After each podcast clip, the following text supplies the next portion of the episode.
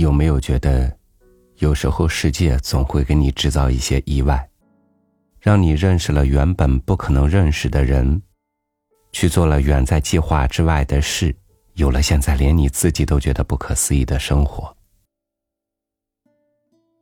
在我们固执的想要听命于自己的时候，不知什么力量，却篡改了我们的命令。与您分享法国女作家玛格丽特·奥杜的文章《未婚妻》。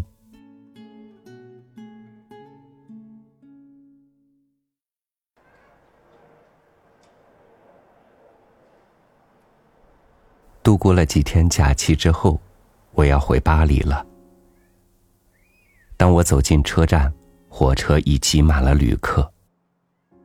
我发现靠近车门坐着的旅客旁边有一个空座位，但上面放着两个大篮子，里面的鸡和鸭子把头伸在篮子外面。我犹豫了好一会儿之后，决定走进车厢。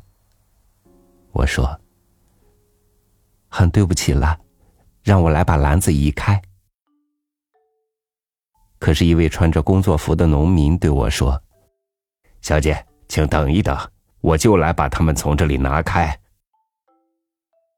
当我把放在农民膝上的水果篮子提在手中时，他轻轻的把两篮子家禽塞在凳子下面。我坐下以后，坐在我对面的旅客问农民是否他把家禽带到市场上去卖。农民回答说：“先生，不是的，后天。”我的儿子就要结婚，我把鸡鸭带来送给儿子。他脸上显出幸福愉快的神情。他看了看周围的人，仿佛要向所有的人们表达他自己的快乐。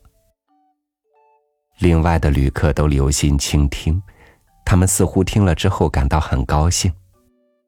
只有一个老妪是例外，他占了两人的座位。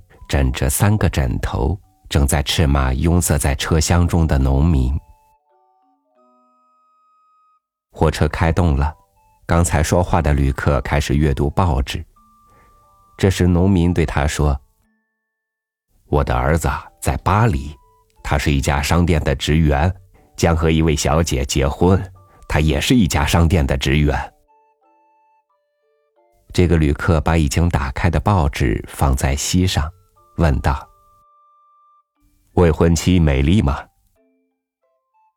农民说：“不知道，我还没有见过她。”这个旅客有些惊讶，又说：“真的吗？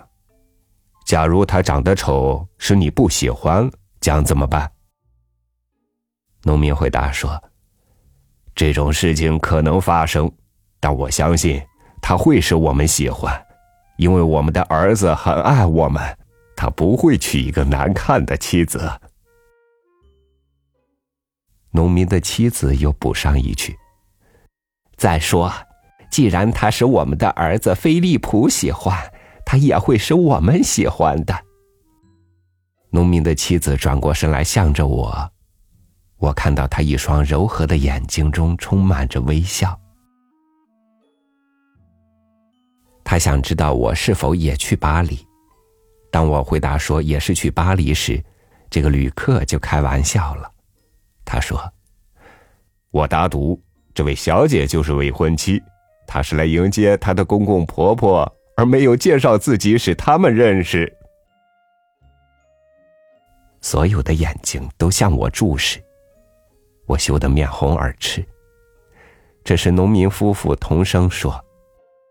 嘿，真是这样的话，我们将非常高兴。我向他们说明这完全是误会，可是这个旅客提醒他们，说我曾沿着火车走过两次，好像我是尽力在找什么人，又说我在登上车厢前是多么犹豫迟疑。所有的人都笑起来。我在困窘中解释说。这个座位是我能够找到的唯一的座位。农民的妻子说：“这没有什么关系。你使我非常喜欢。假使我们的媳妇儿能像你那样，我将多么高兴。”农民接着说：“是啊，我们的媳妇儿最好能像你。”这个旅客对于他自己的这番笑话感到得意，他带着开玩笑的样子看了我一眼后，对农民夫妇说：“你们相信我没有弄错。当你们到达巴黎时，你们的儿子会对你们说：‘这位就是我的未婚妻。’嗨。”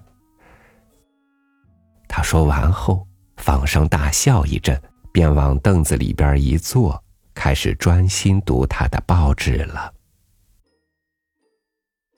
过了一会儿，农民的妻子完全转身向着我，他在他带来的篮子底层找寻一会儿，便拿出一块煎饼。他一面请我吃煎饼，一面对我说：“这煎饼是他今天早晨亲手做的。”我不知怎样辞谢才好，只好采用夸大的方法，把伤风说成发烧。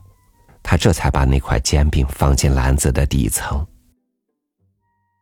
接着，他又请我吃一串葡萄，我不得不接受了。当火车在一个站停下时，我很难阻止农民下车为我购买一杯热的饮料。我看到这一对好人一心只想爱他们儿子所选中的未婚妻时。我看到这对好人一心只想爱他们儿子所选中的未婚妻时，自己因不是他们的媳妇儿而感到遗憾。他们的爱情使自己觉得多么温暖。我是孤女，从未见过父母的慈容，而和我一起生活的人，谁都对我漠不关心。我惊异的看到他们的眼光时时注视在我身上，好像他们是在爱抚我那样。到达巴黎时，我帮助他们把篮子从车上搬下来，并领他们向出口处走去。我看到一个身材高高的青年向他们扑过来，用双臂抱着他们时，我就稍稍离开他们远一些。他热情的吻着他父亲，又吻着他母亲。他们在前面走着，我在后面跟着。他像他父亲，一双眼睛鲜明快乐，笑声爽快而响亮。外面天几乎全黑了，我撑起大衣的领子，我拉在他们后面。稍离开他们几步路，这时，他们的儿子去雇一辆车子。农民爱抚着一只美丽的花木鸡的头时，对他妻子说：“假如我早知道她不是我们的媳妇儿，那么我早就把这只花木鸡送给她了。”是啊，假如我早知道，农民的妻子。向着已走出车站的长长人群做手势，眼睛望着远处说：“唉他已随着人群走了。”正在这时，他们的儿子已雇到一辆车子回来了。他看起来长得身强力壮，性情温和。我想他的未婚妻一定是很幸福的。他们的车子消失在黑暗中，于是我沿着每一条街道慢吞吞的走去。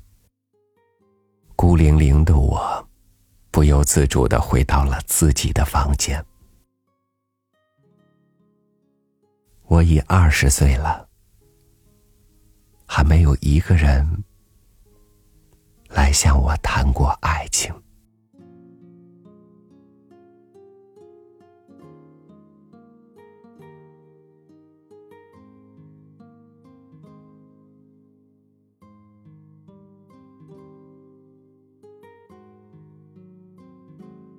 不说你嫌弃的，单说你习以为常的，可能就是别人梦寐以求的，而你苦苦等待的，却不知道还要经过多少努力才能触及。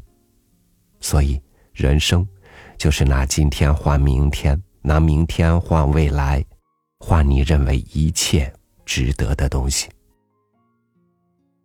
感谢您收听我的分享，我是超宇，祝您晚安，